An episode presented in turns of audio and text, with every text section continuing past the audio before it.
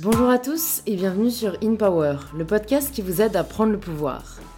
Aujourd'hui, j'accueille Claire, la fondatrice de Loose Collection, une marque lifestyle éco-responsable et engagée. Loose, qui signifie lumière en espagnol, a commencé avant tout avec une conviction, celle qu'il était possible de faire bouger les choses et notamment de transformer l'industrie de la mode, qui est la deuxième industrie la plus polluante au monde. Cette conviction est née chez Claire de ses expériences à l'étranger, qu'elle nous partage dans cet épisode, et le rôle des voyages sur la formation de nos croyances et la construction de qui on est. Dans cet épisode, on réfléchit aussi sur l'association entre valeurs et projets professionnels, afin de créer un métier qui nous correspond et qui a du sens. Claire nous partage aussi comment elle est passée de 0 à 1, c'est-à-dire de la naissance de son idée à la création de son entreprise, juste à la sortie de ses études, et avec comme principale ressource la passion et la volonté de rendre ce monde meilleur et plus responsable. Enfin, Claire nous partage aussi les succès qui ponctuent le parcours de Luce, mais aussi des moments difficiles qu'a traversé la marque, afin de montrer la vraie réalité d'une aventure entrepreneuriale. Si le podcast vous plaît, le meilleur moyen de le soutenir, c'est de laisser un petit 5 étoiles sur Apple Podcast et de laisser quelques lignes sur pourquoi vous appréciez In Power, comme l'a fait Lola Orlando qui a écrit le message suivant. Hello Louise, j'ai découvert ton podcast tout récemment et je dois t'avouer que c'est exactement ce dont j'avais besoin, du positif, des conseils de vie et des expériences toutes différentes mais toutes aussi chargées d'épanouissement et de force. Chapeau à eux et à toi, continue maintenant que je t'ai trouvé, je ne peux plus m'en passer. Gros bisous à toi. Merci beaucoup Lola d'avoir pris le temps de m'écrire cet avis qui me touche beaucoup.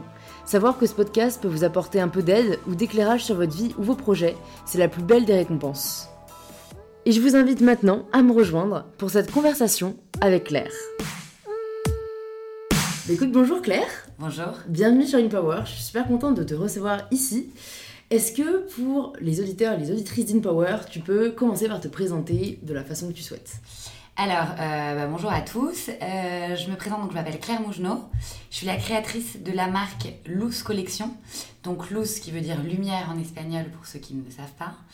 Euh, qui est en fait est une marque qui existe depuis 8 ans, mais commercialisée depuis 6 ans. Ouais.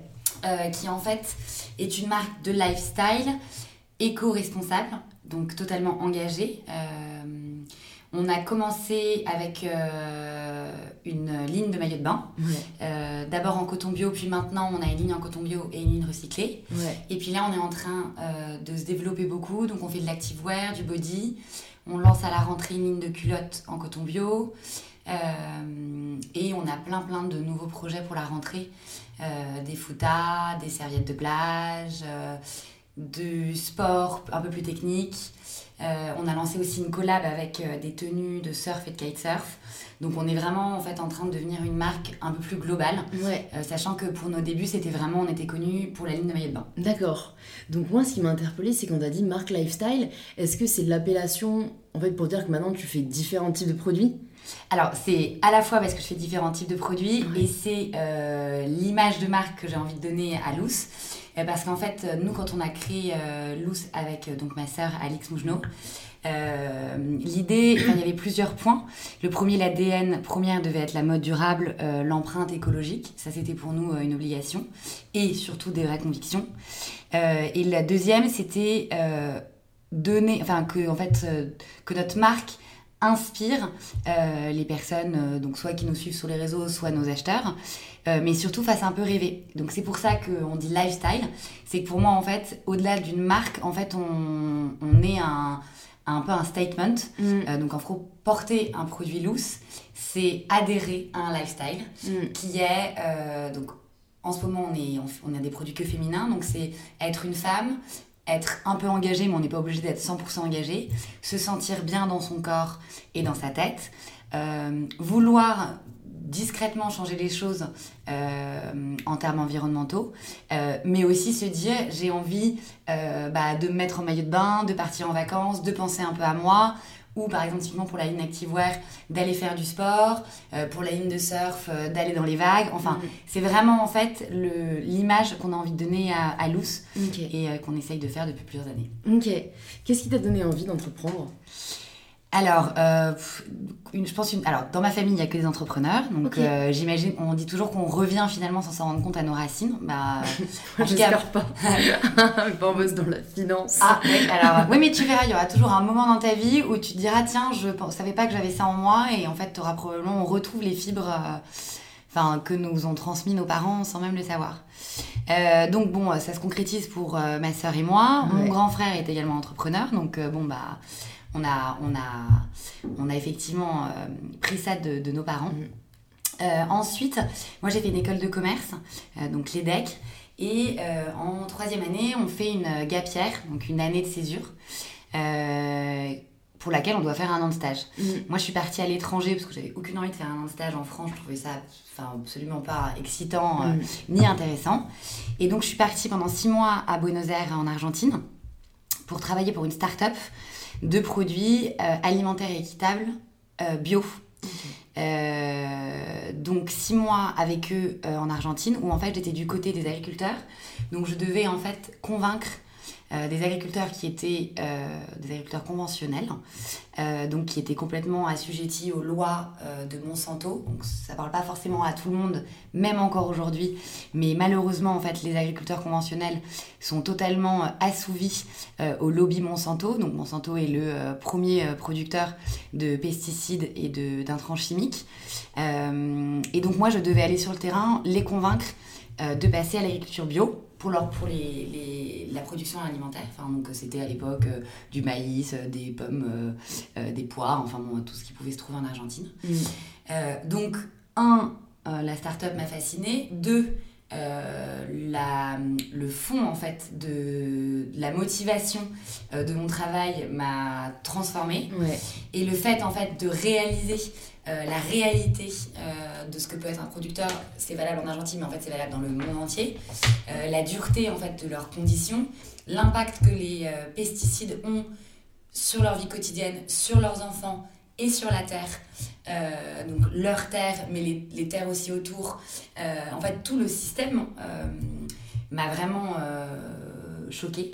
Et ensuite, je suis partie les six autres mois de mon année de césure à New York vendre les produits de l'entreprise euh, dans les Whole Foods euh, américains. Ah, j'adore ce supermarché. Voilà, et donc c'était il y a 10 ans, donc à l'époque ça déjà, euh, c'était déjà hyper sérieux et, et effectivement une espèce d'énorme supermarché avec des produits quand même avec des histoires et des valeurs assez traçables et en même temps très enfin de manière, les produits étaient très attractifs. Mm. et donc j'ai je m'occupais de la distribution dans les Whole Foods et en même temps je faisais des testings. Donc je faisais essayer les produits euh, argentins en expliquant pourquoi est-ce que c'était bio et pourquoi est-ce que c'était organique. Euh, et là en fait je me suis rendu compte que les gens étaient fascinés par mon discours m'écoutaient pendant une demi-heure, euh, alors que j'étais dans un mini stand à leur expliquer. On avait surtout ce qui avait beaucoup de succès à l'époque, c'était une huile d'olive bio et organique. Donc je faisais des testings sur un bout de pain euh, de euh, organic olive oil euh, et ils écoutaient mon discours pendant euh, une demi-heure et ils me disaient mais qu'est-ce que fait une petite Frenchie à New York pour nous vendre des produits euh, d'Amérique latine fair trade et organique? Et donc c'est là où je me suis dit voilà le, le, la start-up en fait a enfin cette start-up en fait m'a fait prendre une m'a fait une, une vraie prise de conscience assez incroyable en fait. Euh, L'Amérique latine, moi, m'a transformée euh, sur beaucoup de valeurs que j'ai d'ailleurs toujours aujourd'hui. Euh, le rapport à la nature, l'importance du cycle de la lune, du soleil, les astres. Enfin, c'est les, les, les latins, ils sont très beaucoup plus que nous Européens très en contact par rapport à ce que la planète exprime, les saisons, les euh, l'ensoleillement. Euh, donc moi, ça m'a effectivement beaucoup réconcilié probablement avec des choses que j'avais en moi depuis toute petite, mais qu'on oublie quand on devient, quand on grandit ou quand on est étudiante ou quand on voilà, c'est et et la start-up pour moi prenait a pris tout son sens en fait. Et donc je me suis dit je veux changer. Enfin je veux faire quelque chose qui change. Mm. euh, ça a confirmé euh, ma personnalité un peu euh, euh enfin j'aime le challenge j'aime euh, j'aime les, les choses que enfin j'aime les chemins que prennent que prennent pas forcément les autres alors ça m'a valu euh, euh, parfois des succès et parfois des, des moins de succès en tout cas. Mais euh, mais voilà et donc je me suis dit je vais entreprendre et donc j'ai passé un an même peut-être même voire deux en fait à réfléchir à ce que je pouvais réellement faire. Voilà. Ouais donc c'est t'as vraiment eu ce côté expérience enfin transformatrice et après, t'as pas eu tout de suite euh, le, le, Parce qu'en fait, c'est vrai qu'il y a un peu deux écoles. C'est bon, il y a un vrai besoin, j'ai envie de le créer. Et il y a plus, ben, en fait, je sais que moi, je vais entreprendre, être un peu libre, changer les choses. Et donc, t'as réfléchi à ouais, en fait, ce qui pourrait euh, complètement. te convenir et, à la demande que tu, que tu voulais proposer. Complètement. En fait, ce qui est vrai, c'est que j'ai vraiment eu un flash quand j'ai fait ce, ce, ce, ce, voyage. ce, voyage. pendant un an. Après, finalement, je suis restée, moi, j'ai pas voulu retourner en France, donc je suis restée finalement cinq ans. Ah en Argentine. Donc euh, le, ce voyage d'un an, en fait, c'est par la suite euh, a perduré. Donc j'ai. T'as arrêté tes études ou t'as Non non. Alors en fait, donc j'avais mon année de césure. En fait, au lieu de rentrer faire mon master en France, j'ai fait mon master dans une école de commerce euh, assez réputée à Buenos Aires. qui était d'ailleurs une, c'était un master d'entrepreneur.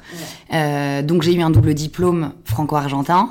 et c'est en fait c'est ça qui m'a permis de plus réfléchir. Donc ensuite, après mon master, j'ai plus ou moins voyagé en Amérique latine pendant six mois, bon bah comme beaucoup euh, euh, d'étudiants fin d'études ou de gens font aujourd'hui.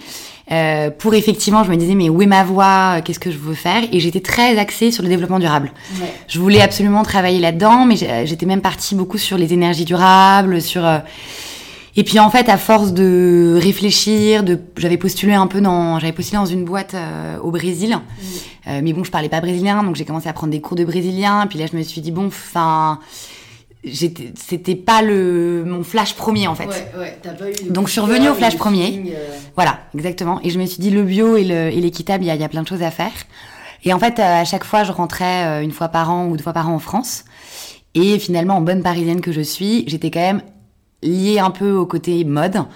Euh, et surtout, en fait, je trouvais, euh, moi la première, j'étais une consommatrice de mode euh, quand j'avais 16 ans ou quand je faisais de mes petits bolos d'hôtesse quand j'étais plus jeune. La première chose que je faisais, c'était de dévaliser Zara. Mm. Et en fait, au fond, je me disais, mais est-ce que c'est pas ça aussi qu'il faut changer? Parce que les gens consomment énormément. C'est vrai que... sachant que l'industrie textile est la, la, deuxième industrie la plus polluante au monde, mm. je me suis dit bah tant qu'à faire, c'est ça que j'ai envie de faire. Et c'est là où je me suis rendu compte qu'il existait déjà des marques euh, de vêtements, mais en revanche, dans le maillot de bain, absolument rien. Sachant que le maillot de bain est fait de matière 100% synthétique, donc c'est-à-dire 100% totalement polluante. Euh, que euh, à l'époque de nos grands-parents, les maillots de bain étaient en coton, donc euh, ça avait du sens un peu de même de revenir aux sources. Et que surtout, le, les premiers maillots de bain qu'on a proposés en coton bio, euh, qui d'ailleurs c'est toujours le cas aujourd'hui, sont totalement atypiques par rapport au maillot de bain classique et finalement plaisent énormément euh, à notre clientèle. Donc euh, donc c'est là que je me suis dit bah allez banco, mm. une marque de maillot de bain en coton bio équitable. Trop cool. Et alors une fois que tu as eu cette idée, quels ont été tes premiers pas? Parce que parfois c'est difficile de se dire ok maintenant I got the ID. Comment est-ce qu'on la concrétise? Est-ce que tu es resté en Argentine? Est-ce que tu es revenu en France? Qui est-ce que tu as contacté en premier euh? Alors, euh, il y a beaucoup, beaucoup, beaucoup d'étapes. Donc, l'idée est merveilleuse. Je suis persuadée qu'en un an, je vais faire euh, plus d'un million de chiffres d'affaires. Bon, ça, je crois que c'est comme tous les entrepreneurs. Euh, par chance, je trouve ma première associée, qui est complètement... on fit complètement tout de suite. Le nom de la marque, Lou, ça veut dire lumière, parfait. Ça fait penser au soleil. C'est un peu la lumière au bout du chemin. Euh, enfin bon, pour nous, ça avait tout notre sens. Euh, ça fait penser aussi au soleil, puisqu'il y a l'idée de lumière. Ça n'était pas pris, parce que ça c'est aussi le truc d'entrepreneur, il faut trouver un nom qui n'a pas déjà été déposé.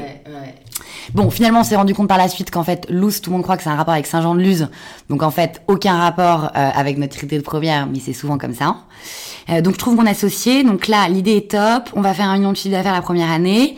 Mais ni elle ni moi, notre formation de styliste ou de modéliste, on a toutes les deux fait la même école de commerce. Et surtout, nous n'avons pas de matière. Donc, où trouver une matière écologique mm. Là, on se rend compte qu'en fait, sur le marché, il euh, n'y a rien. Euh, l'écologie intéresse euh, quasiment personne, mm. sans parler de la norme équitable. donc, on farfouille et assez rapidement, la seule matière qui peut nous être proposée, c'est du coton bio. Donc, on avait un peu tout, on a un peu tout regardé, le chanvre. enfin, on a, on a, vraiment tout imaginé. À l'époque, le recyclé n'existait pas. Ouais. Donc, coton bio. Euh, donc là, on commence euh, notre première collection en coton bio. Elle était 100% en coton bio. Je l'ai fait produire en Argentine. Euh, et là, effectivement, on se rend compte que c'est très joli, mais que 100% coton bio, une fois qu'on est dans l'eau, ça tient pas. Ça met beaucoup de temps à sécher. En tout cas, c'est pas adéquat. Ouais. Vous étiez en Argentine, du coup Vous êtes resté en Argentine? Alors moi, j'étais en Argentine, ma société en France. Ouais. Donc moi, je m'occupais de la prod. Ouais, On avait sourcé la matière au Brésil la première année et la production en Argentine. ouais. Et on vendait et en Argentine et en France. Bon, notre première année, en fait, c'était des ventes privées qu'on faisait entre copines. Ouais.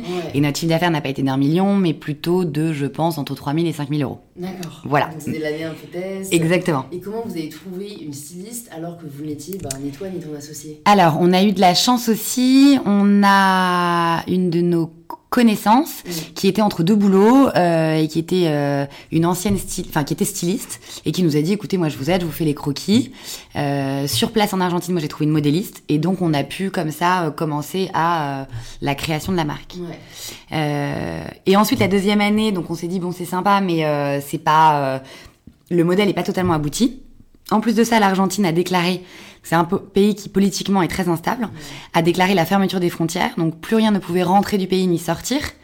Donc moi, pour ma confection euh, en Argentine, c'était compliqué parce que j'aurais jamais pu la vendre autre part que dans le pays. Euh, donc là, j'ai sourcé d'autres endroits où trouver du tissu et de la confection. Et j'ai découvert que le Pérou était un grand pays, un producteur de coton bio et d'ailleurs euh, le meilleur, et deux grands confectionneurs, notamment euh, pour les États-Unis. Euh, toutes les marques euh, les plus connues américaines travaillent avec le Pérou euh, sur le coton et sur le coton bio. Et en plus de ça, ils ont des, ils ont des, comment on dit ça, pardon, excusez-moi, des déductions de, de droits de douane. Enfin, ils ont négocié pour en fait euh, euh, permettre aux Américains en fait de produire le plus possible au Pérou euh, une exonération des, droits- des droits de douane. Ouais. Donc, euh, comme là, la deuxième année, on se dit, bon, on n'a pas encore fait un million de chiffre d'affaires, mais c'est sûr, on va cartonner sur le marché américain. Le Pérou, c'est parfait, c'est en face, et on va vendre tous nos produits là-bas. Euh, donc là, l'histoire devient un peu plus intéressante. Notre matière est beaucoup plus euh, qualitative, elle est plus fine, elle tient beaucoup mieux. On a plus d'expérience, euh, la confection est très bien. Et donc là, on démarre avec un contrat d'exclusivité au bon marché. Trop cool. Voilà, donc là on est en 2013 et là le truc est plus rodé et là c'est notre premier, on va dire succès euh, de toute petite jeune entrepreneuse euh, encore très rêveuse. Et là pour nous c'est la consécration, on a un énorme stand de bon marché, on se fait féliciter par nos euh, nos dix copains et copines parisiennes et parisiens et donc là ça y est c'est bon, euh, on a atteint notre objectif. Euh, mais c'est comme dans tout parcours, chaque euh, chaque succès en fait est un autre pas euh, vers d'autres challenges bien plus importants. Euh, donc voilà comment ça se passe. Et puis euh, et voilà. Et donc on, on, on vit deux années euh, on est super contente parce que on a euh, la presse commence à s'intéresser à nous. On a des articles de presse des- de presse pardon des interviews. Euh, on prend des pop-up l'été dans Paris. Mm. Euh, en vrai c'est nous qui faisons on est deux c'est nous qui faisons tout. Euh, l'hiver est dur Freelance un peu pour Ouais, la non, alors, au, tout début, ouais, au tout début, on est deux et on emploie, on a surtout une bande de copains qui nous aident. Ouais. Notre- le photographe est un copain, la mannequin est une copine. Euh, Enfin, tout le monde vraiment, il y a beaucoup, beaucoup d'entraide. Ouais. Ça, ça a duré pendant deux ans, deux ans et demi. Euh, juste au moment du bon marché, euh, ma première associée euh, s'en va pour travailler pour un gros groupe, euh, mais ce qui était de commun d'accord entre nous quand on avait lancé la marque. Ouais. Et à Ah, ce moment, c'est- C'est intéressant. Donc, elle s'est dit, je vais me lancer dans l'aventure entrepreneuriale, mais elle savait qu'elle allait pas forcément Ouais. rester. ouais, exactement. Et elle m'avait prévenu. Ouais. Et moi, ça m'allait parce que j'aurais jamais lancé ça toute seule. Ouais. Euh, c'est toujours plus important. euh, bon, moi, j'admire celles qui se lancent euh, toutes seules, mais euh, en tout cas pour ce projet-là, je, c'était mieux d'être deux. Ouais. Et puis on a vraiment monté le projet toute pièce ensemble. Et elle est partie à un moment où je m'en doutais. Et surtout, ma sœur, donc petite sœur Alix, terminait ses études. Moi, j'avais toujours rêvé de travailler avec elle. Ouais. Et donc, pile au moment où elle m'a annoncé qu'elle partait, ma sœur terminait ses études. Et donc là, j'ai, quand j'ai annoncé à mes parents que maintenant on serait pas une entrepreneuse dans une boîte de bio-équitable, mais deux, euh, mes parents ont fait une drôle de tête. Ah ouais. Euh, mais vraiment, ils se sont dit une, à la limite, dans son trip Greenpeace, euh, pas de problème, mais alors deux, ça devient un trop. Et donc, ils se sont un peu tirés les cheveux. Euh, mais aujourd'hui, euh, ils sont effectivement euh, très fiers de nous. Et leur angoisse n'a pas duré très très longtemps. Dès Mm. qu'ils ont vu qu'on était inmotivés, qui est, je pense, ce qu'il y a de plus important quand on se lance dans un projet, c'est la motivation. Mm. Parce que tout le monde, nous, notamment dans les gros obstacles qu'on a eus, nous, notre projet, peu y ont cru, peu ont compris ce qu'on voulait faire.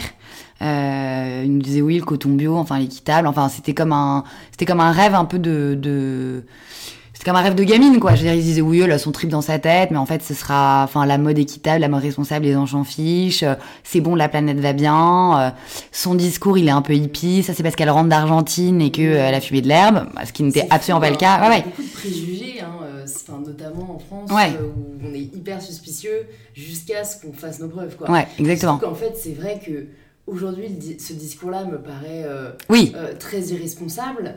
Après, j'avoue qu'il y a 8-10 ans, Ouais, ouais. euh, on était vachement moins, j'ai l'impression, Ah engagés. Ouais, Ah, il y a Ouais, 8-10 ans, objectivement, je pense que moi, je passais mon temps à parler. euh, j'avais un discours, euh, pas écolo, mais j'avais un discours engagé. Ouais. Et, et surtout, je, je, je baquais mon discours sur le fait que j'avais vécu euh, en Argentine, où les gens sont quand même très proches de la nature. C'était, c'était ma, ma principale, mon mes principaux arguments.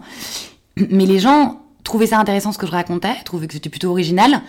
Mais ils n'avaient aucune euh, conscience en fait Mhm. de euh, de la réalité. Et pourtant aujourd'hui, on voit des reportages que ce soit euh, sur les animaux ou sur l'état de la terre ou l'état des mers et les gens et les gens se disent oh là là mon dieu il faut se dépêcher. Mais il y avait les mêmes reportages il y a 8 ans enfin moi quand j'ai décidé de faire ça euh, j'avais écouté non pas des podcasts ça n'existait pas à l'époque mais YouTube existait et je passais mon temps à regarder euh, de- de- de- de- des reportages euh, euh, américains ou français sur, sur la situation. C'était absolument dramatique. Mm.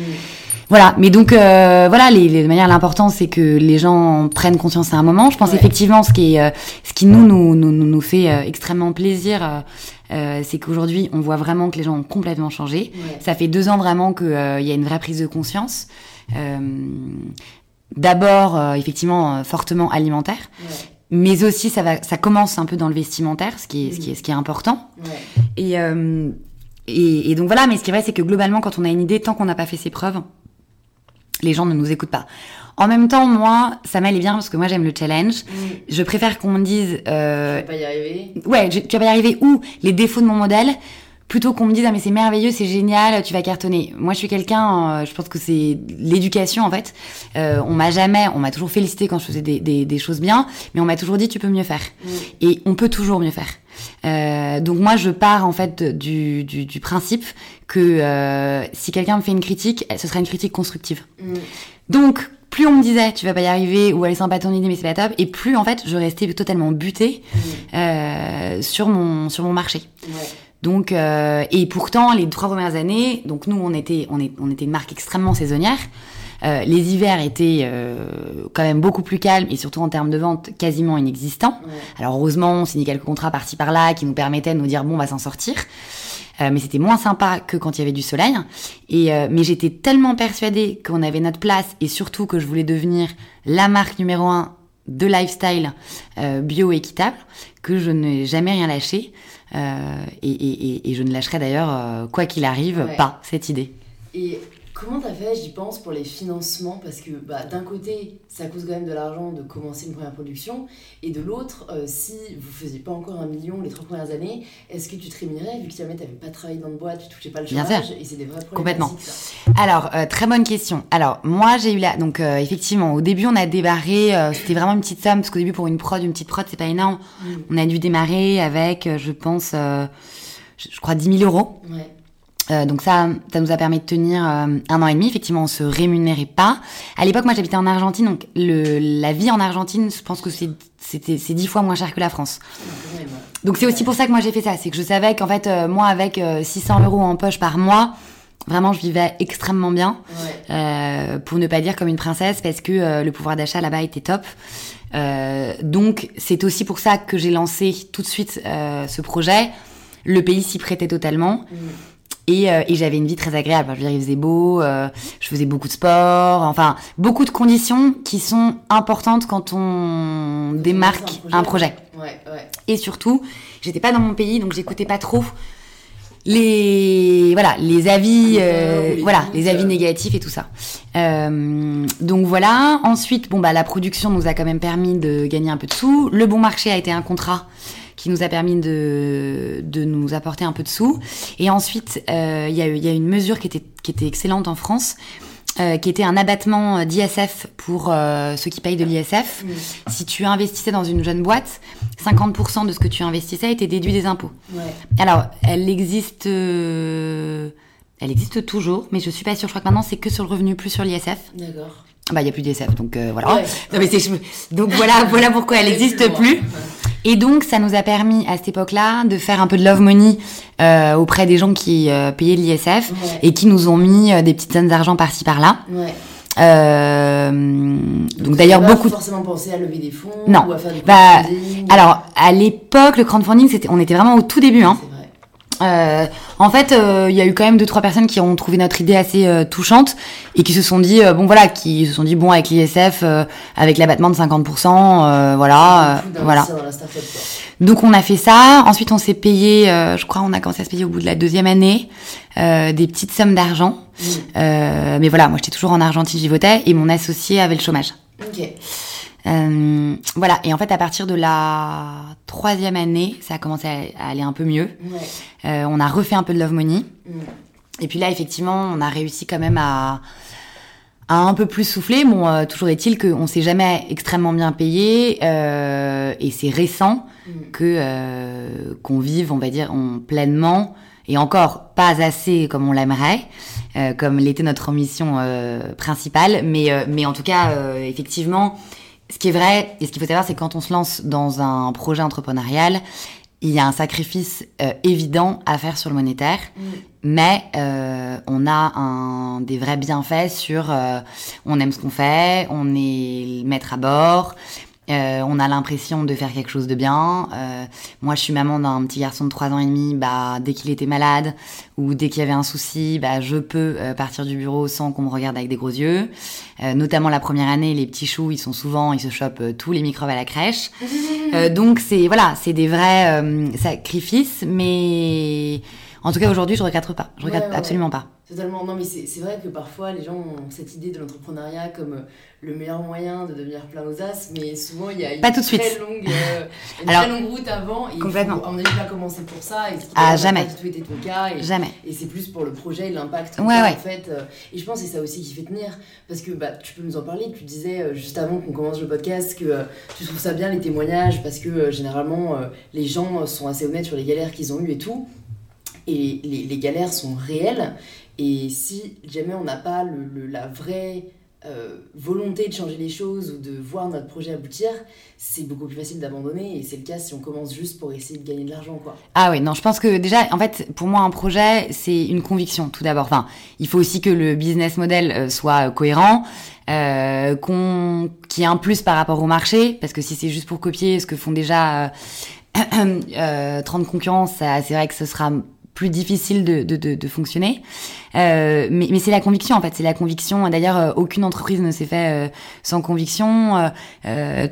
Tous ceux qui ont changé réellement le monde, c'est par conviction. Enfin, pour moi, c'est la flamme intérieure euh, qui donne l'esprit de la marque, l'esprit de l'idée ou de la mission.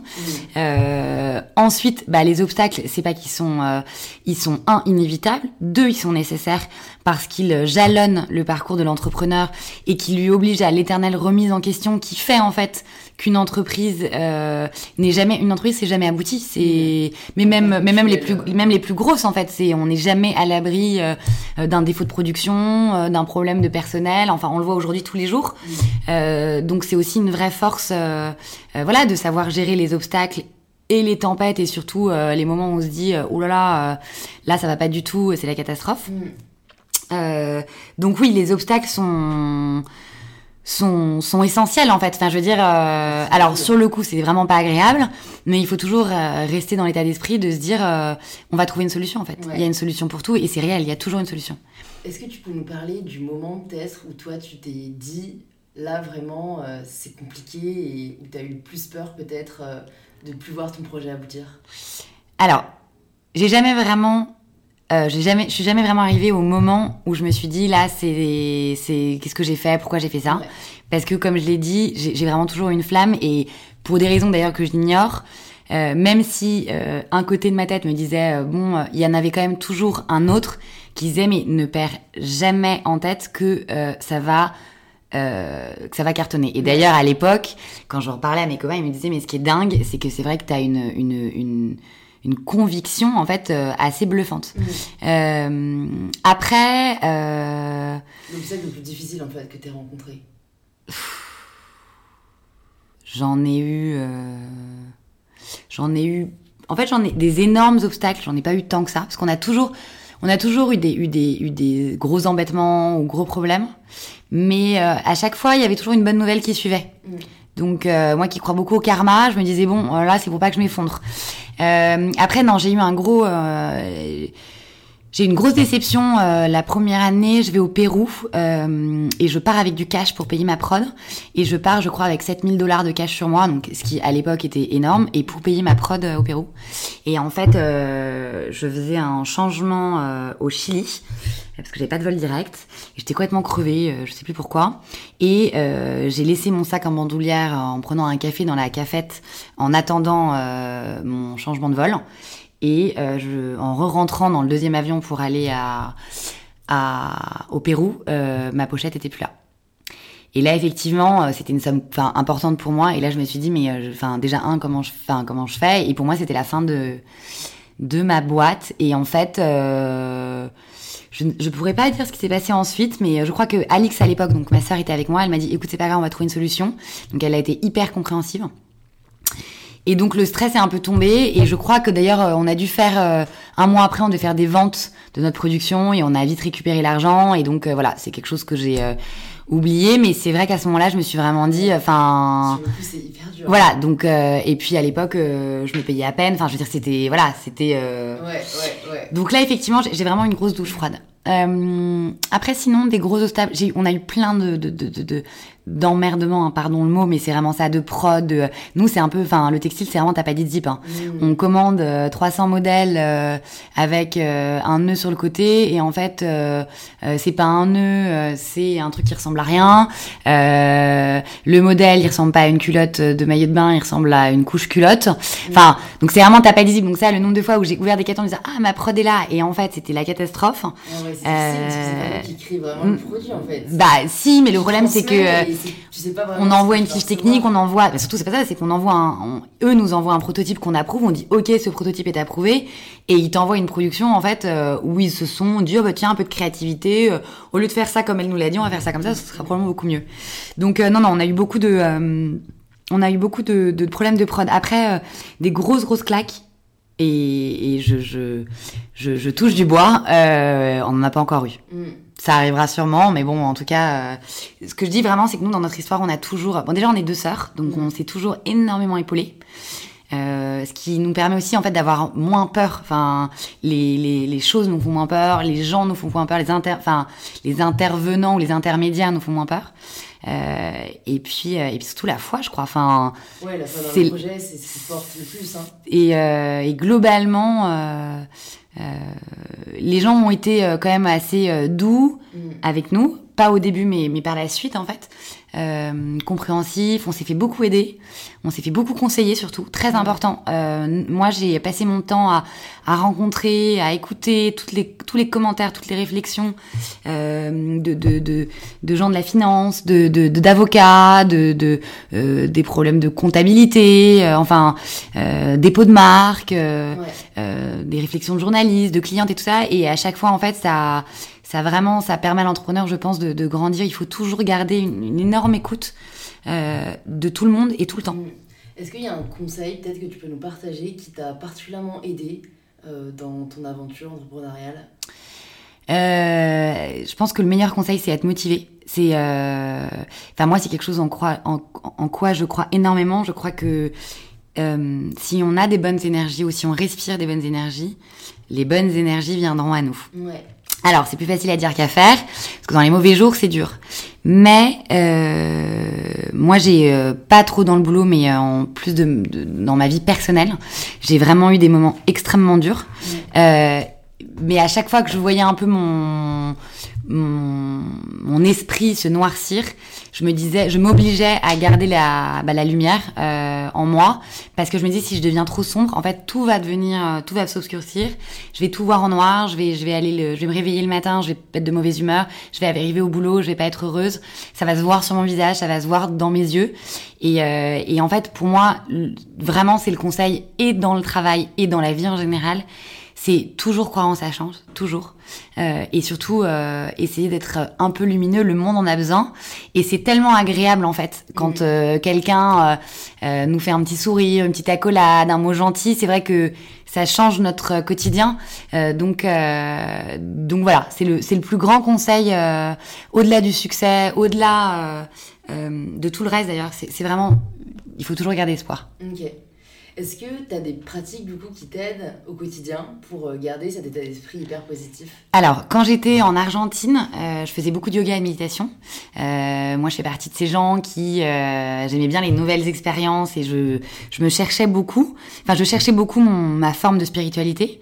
Ouais. Donc, j'ai fait des stages de silence, des stages de, respiration. Ouais, exactement. Vipassana, fait, Alors, Vipassana, non, ouais. mais en tout cas, des choses qui ressemblent sur des systèmes de respiration, euh, une semaine en silence. Alors Vipassana, c'est plus. Mm. Euh, D'ailleurs, à l'époque, je n'avais pas entendu parler de Vipassana. J'en ai entendu parler il y a genre 2-3 ans. Ouais, je pense c'est un peu plus récent. Ouais. moi, c'est un concept qui m'interpelle beaucoup. On en parlait avec une amie il n'y a pas très longtemps. Donc toi, tu as vraiment fait l'expérience de ne pas parler. Pendant une semaine, ouais.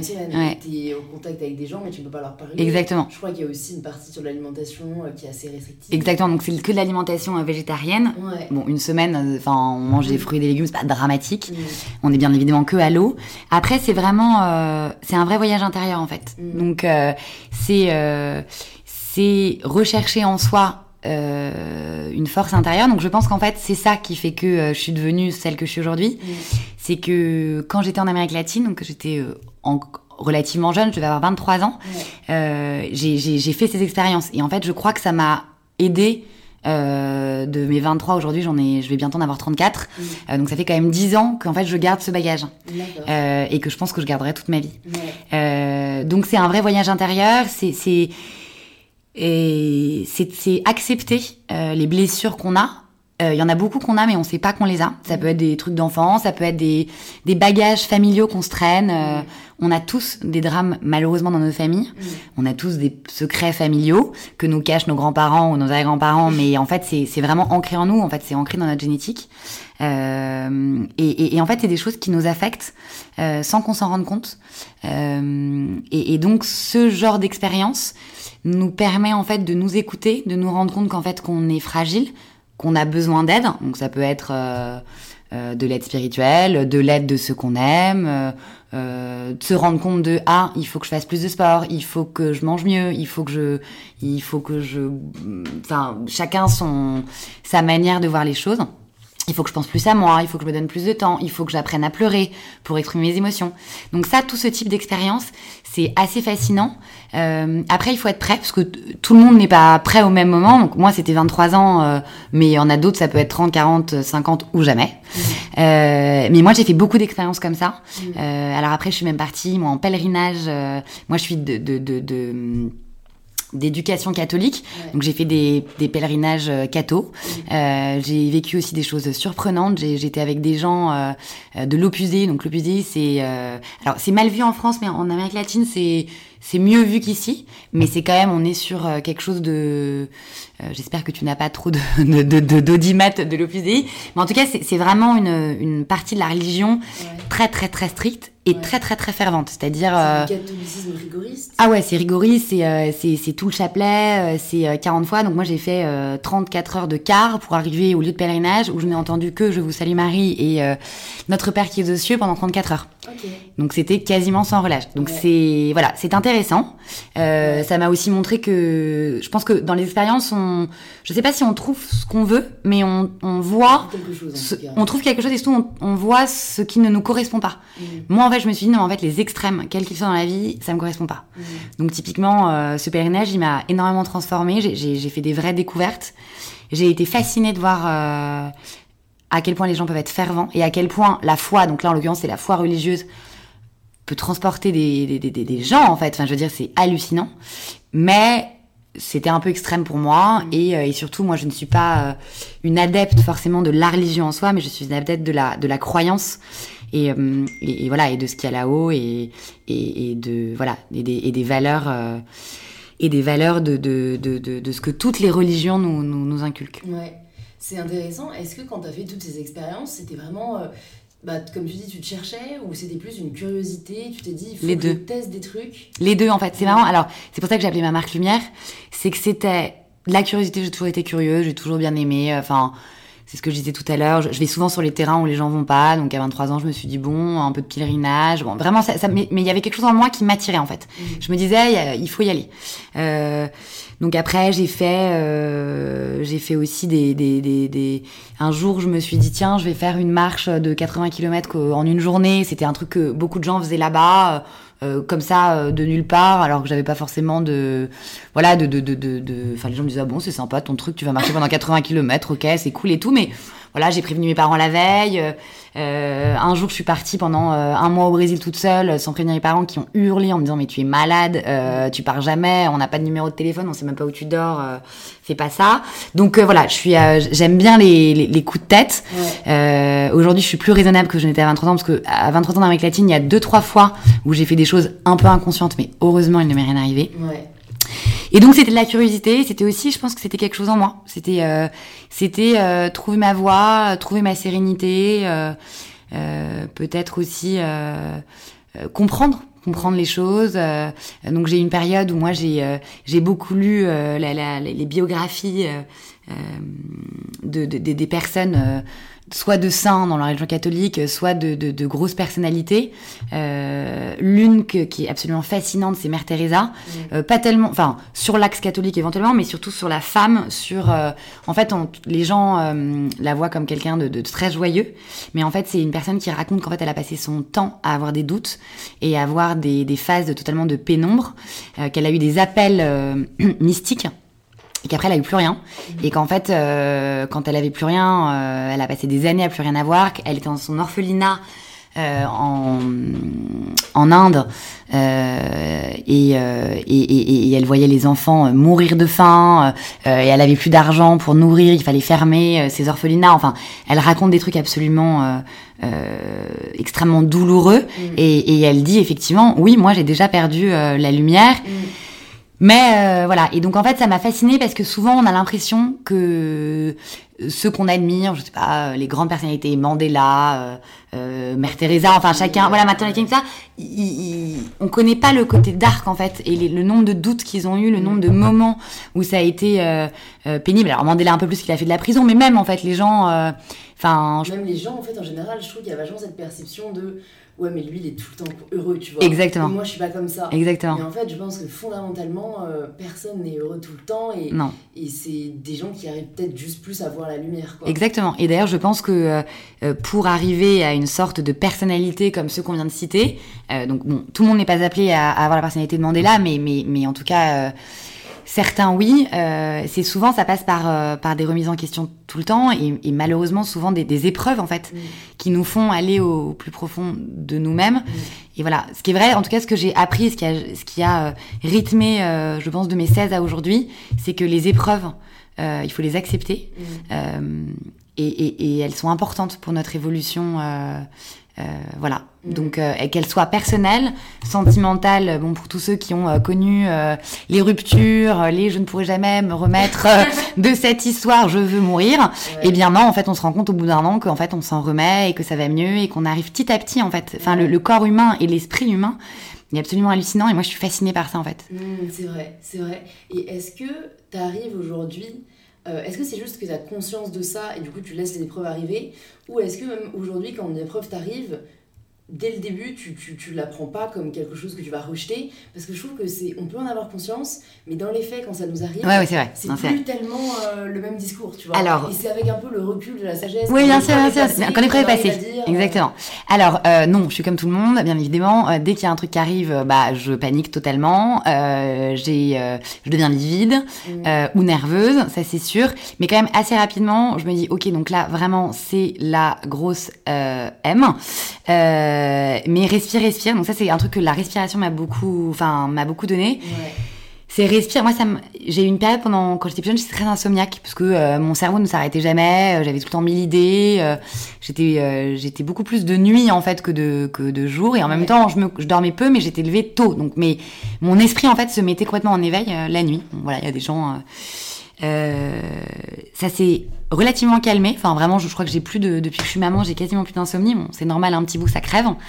Euh, mais euh, justement, il y a pas longtemps, ça m'est arrivé. Et, euh, et en fait, au bout d'un moment, enfin, je, je- vraiment, je me suis dit, ça y est, je suis partie. euh, je vais me, le- enfin, je vais m'endormir à 6 heures. Mon réveil va sonner à 7, ça va être possible. Et bah, je me suis allongée et je me suis remis à respirer. Ça m'a mis deux heures avant de me rappeler, mais en fait, je me suis dit, mais respire, c'est la respiration qui va te permettre d'endormir. Mm. Euh, donc non, quand une épreuve m'arrive, euh, je pleure, je suis pas bien, mais, mais j'ai ça en tête. J'ai vraiment ça en tête. Et comme tu dis, en fait, surtout, je me dis, laisse le temps passer. Ouais. Euh, quand j'étais plus jeune, il m'arrivait un truc, automatiquement je réagissais. Je répondais à un mail sous la colère ou sur l'énervement, sous la déception. Un texto, pareil. Un appel, pareil. Maintenant, je laisse minimum 12 heures, voire 24 heures. Surtout quand c'est des trucs de boulot. Mm. En me disant, tout le monde se calme. On réfléchit. Non, mais c'est hyper important en fait. Mais ça, c'est de la maturité. Mais Ouais, avant, j'avais l'impression qu'en fait, plus je répondais vite, et mieux ça allait être. Ouais. Et en fait, c'est l'inverse. Ouais. Aujourd'hui, il faut laisser euh, les choses. euh, alors, ça se dit flujar en espagnol, c'est-à-dire euh, il faut laisser les choses se, se passer fluide. Ouais, voilà. Il faut laisser les choses couler. Il n'y a aucune urgence et surtout l'énervement et le stress ne, ne nous font pas trouver la bonne position ou attitude à adopter. Donc ça, j'ai quand même ça. Et puis surtout, j'ai, j'ai- je me dis toujours euh, ce qui doit arriver arrivera. Ouais. Voilà. Donc euh, raison. et puis au pire, je pleure. Et puis et, et surtout maintenant, mon réflexe, c'est si ça va pas, je me couche tôt, euh, je me change les idées, j'appelle ma meilleure copine ou ma sœur. On fait trois blagues, on se dit bon de toutes les manières, euh, c'est pas fini pour nous les histoires et voilà. Euh, et, euh, et, et je prends un petit bol d'amour. Moi, je, souvent, je prends mon fils dans les bras. Mm. Les enfants, il y a rien de plus innocent et de plus, euh, enfin, euh, c'est- tellement euh, enrichissant en termes d'amour et de Ouais. et surtout de légèreté en fait. Enfin, rien n'est grave. en fait. Ouais, exactement. Ouais. Ça, ça te rappelle les bonnes bases. Ouais, Et donc voilà, je m'endors et le lendemain et chaque jour est un jour nouveau. Ouais, trop cool, bah, vraiment belle mentalité. Est-ce qu'il y a des personnes qui t'inspirent particulièrement ou qui t'ont inspiré, que ce soit des personnes euh, euh, que tu as connues ou non, tu vois, des mentors et, et que tu peux nous partager? Euh, alors, j'ai, alors, moi j'ai beaucoup beaucoup de de de mentors. Bon déjà j'ai j'ai j'ai un socle euh, familial. euh, ça, enfin, ça a toujours été le cas. On a toujours été très famille, mais mais on, ils m'ont toujours, ils ont toujours eu confiance en moi. Mm. Donc euh, voilà, euh, commencer par mon père et ma mère. Donc euh, c'est très banal, mais c'est très réel en fait. Euh, ils m'ont toujours dit, euh, on sait que tu, voilà. Enfin, on n'est pas forcément euh, convaincu totalement, mais mais on a confiance en toi. Donc ça c'est pour moi c'était un vrai modèle en fait. Enfin, avant d'avoir des grands modèles, il faut avoir des petits modèles. Et moi, le modèle parental, c'est quand même celui qui nous qui nous construit. Donc et, et mon père d'ailleurs a un peu cette mentalité de se dire. Euh, la vie est dure, euh, ça passera, tout passe, le temps fait les choses. Donc moi, ça m'a beaucoup inspiré. Bon après, j'ai comme tout le monde, toutes les femmes en fait qui se battent, euh, qui s'expriment. Euh, moi, ça me touche énormément. Euh, celles qui osent dire que ça va pas, celles qui osent parler de traumatisme, de donc il y a toutes celles qu'on connaît, Oprah Winfrey, enfin voilà que, que tu as déjà dû entendre citer dans plein de podcasts. Puis il y a toutes celles aussi qu'on enfin qu'on connaît moins en fait. Donc moi en fait ça va être un peu euh, fleur bleue ce que je vais dire. En fait j'ai pas un modèle, c'est euh, les personnes qui ont le courage de s'exprimer, qui ont le courage de suivre leurs idées, euh, qui ont le courage de changer les choses. Toutes ces personnes-là, je les admire. Et euh, bien sûr, euh, celles qui sont connues, euh, celles qu'on voit à la télé, mais aussi celles qui sont dans l'ombre.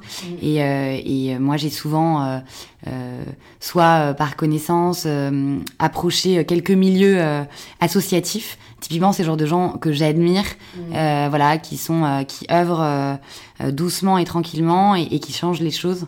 Ouais. Voilà. Donc, donc voilà. Après, effectivement, comme je suis une femme, forcément tout ce qui est euh, les femmes qui se battent euh, et, je trouve ça génial. Alors moi, je suis pas non plus euh, une féministe à 100%. J'irai pas défiler euh, seins nus, mais je trouve ça très bien de le faire.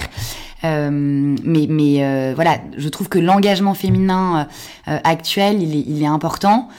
il est effectivement, il faut pas que ça devienne trop extrême parce que voilà, parce que moi je suis pour, euh, euh, pas forcément d'ailleurs la, la, la, alors la parité dans le travail bien évidemment, mais je pense que l'homme est homme et la femme est femme et que nous avons des différences essentielles. mais voilà, je suis très admirative en tout cas de, de, de ce mouvement depuis deux ans de femmes qui s'expriment, qui ont plus peur, et, et, je trouve ça très bien. Et puis il y a aussi plein d'hommes que j'admire, mais mais voilà. Ok. Est-ce qu'il y a une ressource en particulier que tu pourrais conseiller aussi à ceux qui nous écoutent Ça peut être un livre, ça peut être un film, ça peut être euh, un voyage, enfin tu vois, quelque chose euh, qui, qui t'a apporté particulièrement de lumière euh, alors, il y a tellement de choses qui m'ont apporté de la lumière que voilà. Alors, tu viens de le dire effectivement, le voyage. Le voyage, c'est pour moi, c'est la plus belle leçon de vie. c'est ce qui nous ouvre les horizons, c'est ce qui nous fait oublier toutes nos déceptions c'est ce qui nous fait découvrir euh, d'autres formes de, de, de, de, personnalité qu'on pourrait avoir. C'est une vraie fierté aussi parce qu'à chaque fois on se dit oh là là pour celles qui pour ceux ou celles qui partent seuls ou ceux ou celles qui partent loin c'est oh là là j'ai peur j'ai j'ai peur de tomber malade j'ai peur que l'endroit soit pas sympa et tout. Et une fois euh, qu'on est sur place ou qu'on a fait le truc alors il y en a ça peut être euh, oh là là, euh, je pars, je pars faire un stage de surf, ou d'autres, euh, je pars euh, escalader une montagne, ou faire un trip à cheval, ou rien du tout d'ailleurs, je pars à la plage. mais j'espère que ça va être sympa. Une fois qu'on est sur place, en fait, on se dit tellement, mais ah c'est marrant, j'ai eu tellement peur, je me suis, j'ai eu les chocottes pour rien et tout. Donc le voyage pour moi est une est une énorme expérience. d'ailleurs moi c'est pour ça que j'ai vécu cinq ans à l'étranger et, et, que j'en ai tiré, je pense d'ailleurs, une grande source de confiance en moi. Ouais ce qui est hyper important, même si je suis comme tout le monde, j'ai parfois confiance en moi et parfois je doute énormément.